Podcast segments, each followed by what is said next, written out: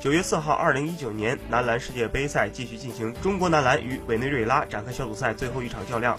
由于双方目前战绩同为一胜一负，所以本场比赛也堪称小组出现的生死战。最终，委内瑞拉凭借篮板优势，以七十二比五十九战胜中国男篮，携手波兰从 A 组小组出线。中国男篮无缘十六强。至此，中国队在世界大赛上对阵委内瑞拉的五次交锋全部败北。接下来，中国男篮还将打十七到三十二名排位赛。依然有希望争夺奥运门票。